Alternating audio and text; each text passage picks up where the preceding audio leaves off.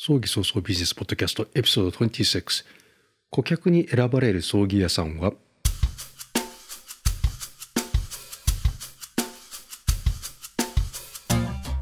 こんにちは。今のところ日本でたった一人の葬儀早々ビジネスポッドキャスター有限会社 YEY の和田です。死に方改革研究者および旅のデザイナーあの世への旅です。今日は2022年2月16日です。では行ってみようか。前回は13日の日曜日に投稿しました。バレンタインデーも終わり皆さん落ち着きましたでしょうか？私のいとこは実は14日生まれなのでプレゼントをもらうどころかチョコ配りで泣いてました。そもそもバレンタインデーもホワイトデーも製菓業界のマーケティングまあ陰謀ですね。葬儀業界にはそんなことがあるのか？エピソード25はファンになってもらうにはどうしたらいいかというのの内容でした。それには感動を与えるという結論でした。今日の話は選ばれる葬儀屋さんになるにはどうするかをもう少しツッコミを入れた内容です。そもそも感動を与えるというのはどういうことでしょうか。昨今お葬式の規模が小さくなってきました。理由の一つが核家族化と少子高齢化で老老介護時代に突入したから。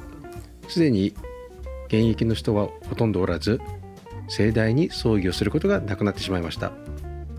さらに経済の悪化でこの30年間成長が止まってしまいましたのでコロナで追い打ちをかけるようにさらに後退複数の要因が重なってしまい小さいところから大きいところまでダメージが全体的にあります。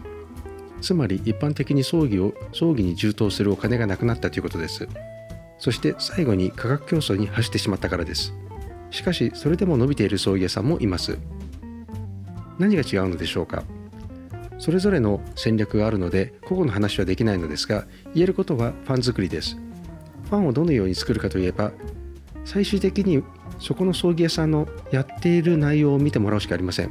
見てもらうというのは葬儀に参加してもらうことです。では葬儀に参加というのはどういうことでしょうか？実はお線香をあげてすぐ帰るのではありません。それは単なる参列で終わってしまいます。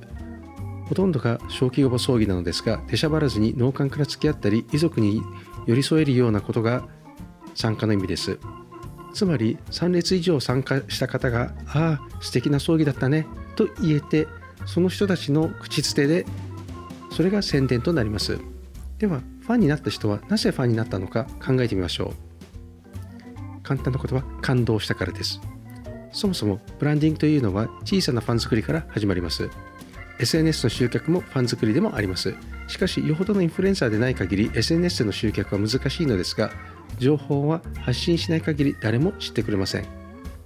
マーケティングは顧客から選ばれるようにする活動です。そして顧客から2回3回と選ばれることでファンに変化していきます。選ばれるには価値を与えることです。しかし価値というのはお客さんが決めることです。お客さんが決めることです。そこに気づかせることが大切です。つまり価値はお客さんからありがたいと思ってもらうことがことで得るものです。そこで葬儀者に当てはめるとどうなるか。まず知ってもらおう。知ってもらうには2通りの顧客がいます。顕在的に顧客と潜在的顧客です。顕在的顧客は今すぐ葬儀をせねばならない人。つまり亡くなって葬儀者を探す人。潜在的顧客は葬儀がそろそろな人。末期がんで病院などで入院している人たちですね。そして広告によっても利用する媒体が異なります。顕在的な顧客の場合は Google AdSense の経由の Google 広告ですよね。潜在的な顧客の場合は Facebook や YouTube 広告でしょう。ターゲットによって違う媒体を使わねばなりません。そこで知ってもらうことが大切です。そして遅かれ早かれ式場に来てもらい葬儀の流れを見てもらうことが大切。こちらは顕在的潜在的両方のお客さんです。見てきて納得してもらうことが大切です。そして次は葬儀という儀式の中でどうお客さんが感動してもらえるかが大切です。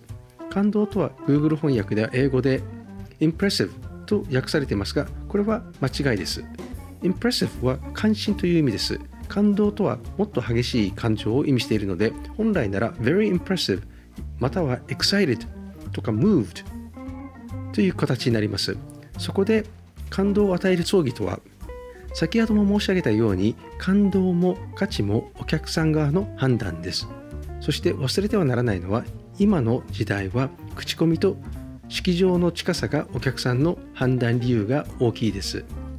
感動を呼んだからこそ良い口コミが生まれます。今日の話は顧客に選ばれるにはではここまでです。ここまでご清聴ありがとうございました。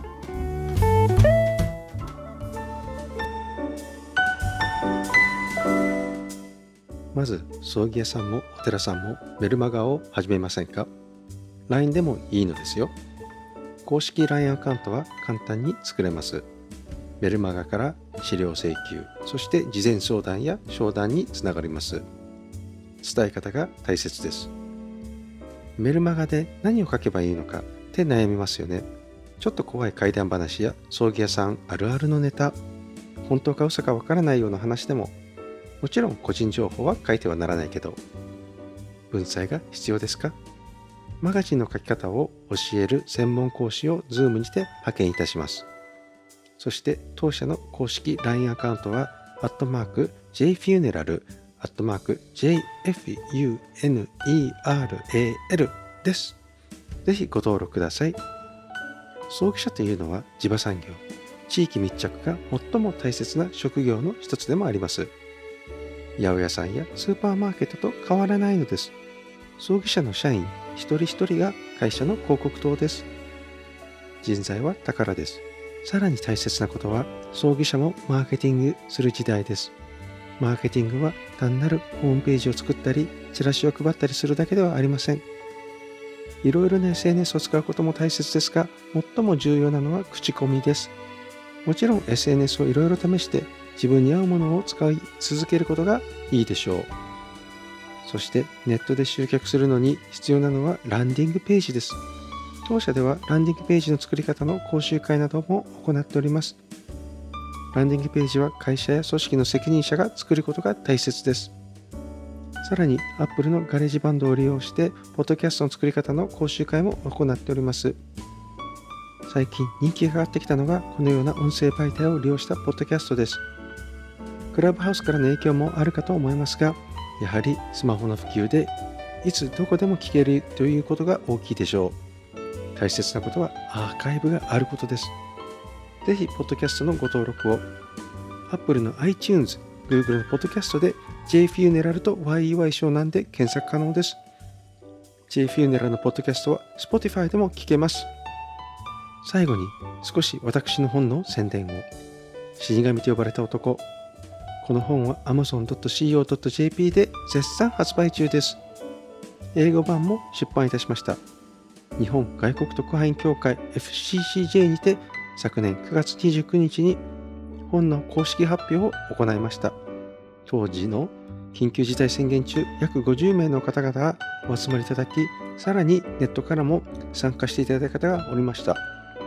会見につきましては FCCJ 公式 YouTube チャンネルで配信されていますので、ぜひご覧くださいませ。サムネイルで死に方改革と旅のデザイナーが表示されております。次回もお楽しみください。